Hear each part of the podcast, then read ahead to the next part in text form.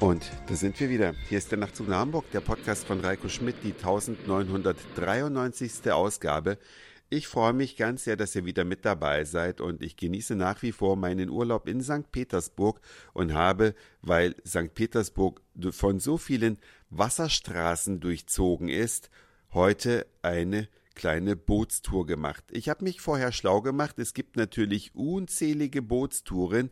Das sind ziemlich große Schiffe, die natürlich nur auf Danjewa und den ganz breiten Kanälen durch St. Petersburg fahren können und die sind alle russischsprachig.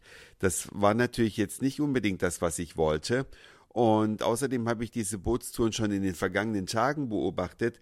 Ich will nicht sagen, dass da irgendein Tonband abläuft, aber es ist schon eine sehr standardisierte Sache und es gibt, wie gesagt, nur begrenzt Möglichkeiten, die Stadt von der Wasserseite zu entdecken. Deswegen habe ich mich entschlossen, weil es auch gar nicht so teuer ist, eine kleine private Bootstour zu machen. Man fährt also aus so einem kleinen Sportboot, hätte ich beinahe gesagt.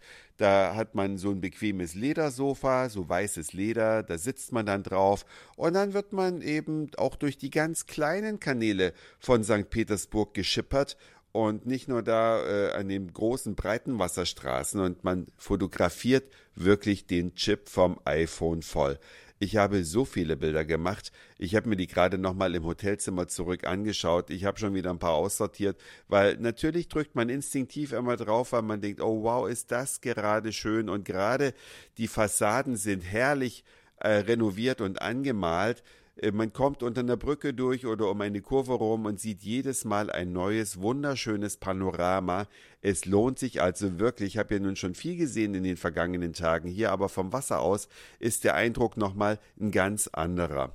Also wunderschöne Ansichten und ich kann jedem nur empfehlen, macht auch vor allen Dingen, wenn ihr vielleicht nicht nur eine Einzelperson seid, so wie ich, sondern vielleicht mehrere, lohnt sich das natürlich noch viel mehr. Macht eine kleine private Tour, dann seht ihr auf jeden Fall mehr. Und vor allen Dingen könnt ihr auch sagen, wo die Reise lang gehen soll, was ihr sehen möchtet. Seid also nicht darauf angewiesen, wie die Marschroute praktisch vorgegeben ist.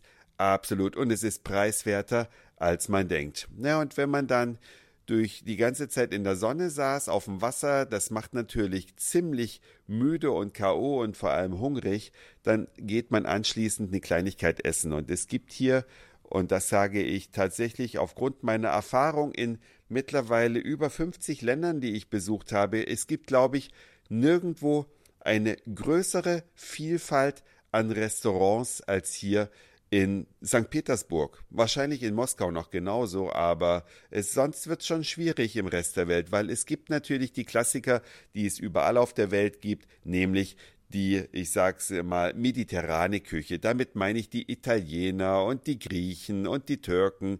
Es sind ja alles sehr ähnliche Sachen, die man da äh, essen kann. Dann gibt es hier natürlich die chinesische Küche oder die asiatische im Allgemeinen. Natürlich gibt's auch japanisch. Aber, und das sticht dann doch heraus, es gibt hier aus allen sowjetischen Regionen nochmal einzelne Restaurants wirklich. Es gibt also die usbekische Küche und die georgische Küche und, und, und, und, und. Ihr könnt es euch ja selbst auf der Landkarte angucken, wie viele Regionen es hier gibt. Irre. Totaler Wahnsinn. Eine mega Auswahl. Und äh, ja, nachdem ich gestern ja schon georgisch gegessen hatte, hatte ich dann heute doch mal Appetit wieder auf was Frisches, Fischiges, Sushi-mäßiges und war in einem sehr, sehr coolen japanischen Restaurant befindet sich auf der Rubensteinstraße, äh, Ulica Rubenstein. Und äh, das ist eine Straße, das ist eine Partymeile, ist eine Ausgehmeile. Da bin ich gestern Abend schon gewesen und da habe ich das Restaurant schon gesehen und gedacht, oh Reiko, da gehst du auf jeden Fall morgen eine Kleinigkeit essen.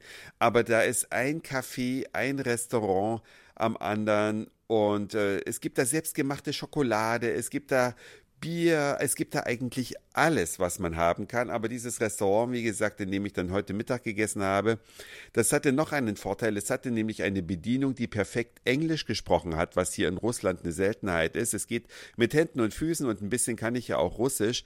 Aber ich habe heute was gelernt. Wenn man bezahlt, dann gibt man das Trinkgeld mit einer App. Ja, Ich habe mich schon die letzten Tage gewundert, immer wenn irgendwas, äh, ein Preis genannt wurde beim Bezahlen im Restaurant, dann habe ich immer etwas mehr gesagt, was die eben da in ihr Kartenterminal eingeben sollte. Aber das wurde immer ignoriert. Ich habe immer genau den Betrag in Rubel bezahlt, den das Display anzeigte, beziehungsweise was auf der Rechnung stand. Und heute hat es mir dann eine Bedienung erklärt. Man bezahlt also immer den Betrag, der auf der Rechnung steht, und auf der Rechnung befindet sich am unteren Ende ein QR-Code. Und diesen QR-Code, den scannt man einfach mit der Kamera des iPhones ein und wird dann auf eine spezielle Seite geleitet und die ist verknüpft mit dem Kellner, der einen bedient hat. Man gibt dann also praktisch ein, wie viel Prozent Trinkgeld man bezahlen möchte in dem QR-Code ist praktisch alles enthalten, damit aus der Summe, die man bezahlt wird, die richtige prozentuale Trinkgeldmenge berechnet ist und sie auch noch der richtigen Bedienung zugeordnet wird und dann zahlt man einfach mit Apple Pay. Man muss nicht mal eine App installieren, also man scannt wirklich nur den Code, klickt auf Apple Pay, zack, bezahlt, Trinkgeld gegeben. Ich muss ehrlich sagen, eine coole Sache. Ich fände das super geil, wenn das auch in Deutschland Einzug halten würde. Denn wie oft habe ich es in Deutschland erlebt, dass ich Trinkgeld geben wollte. Ich hatte gar kein Bargeld dabei, sondern ich zahle grundsätzlich ja immer alles mit Karte. Und dann heißt es ganz oft, ja, aber Trinkgeld können wir nicht über die Karte machen. Wo ich denke, hä? Wieso nicht? Ja, dann macht's doch einfach so, wie die Russen das machen. Diese Systeme, die sind ja sowieso weltweit erhältlich, mit denen da bezahlt wird. Das wäre doch ein schönes Beispiel für die deutschen Restaurants, dass die das gleiche System übernehmen und dass man einfach sein Trinkgeld auch gleich noch mit dem Telefon bezahlen kann, wenn man die Rechnung damit eh schon beglichen hat. Tja, Vielleicht kommt es ja mal nach Deutschland, wäre cool. Das war's für heute. Dankeschön fürs Zuhören, für den Speicherplatz auf euren Geräten. Ich sag Moin Mahlzeit oder guten Abend, je nachdem, wann ihr mich hier gerade gehört habt und vielleicht hören wir uns schon morgen wieder. Euer Reiko.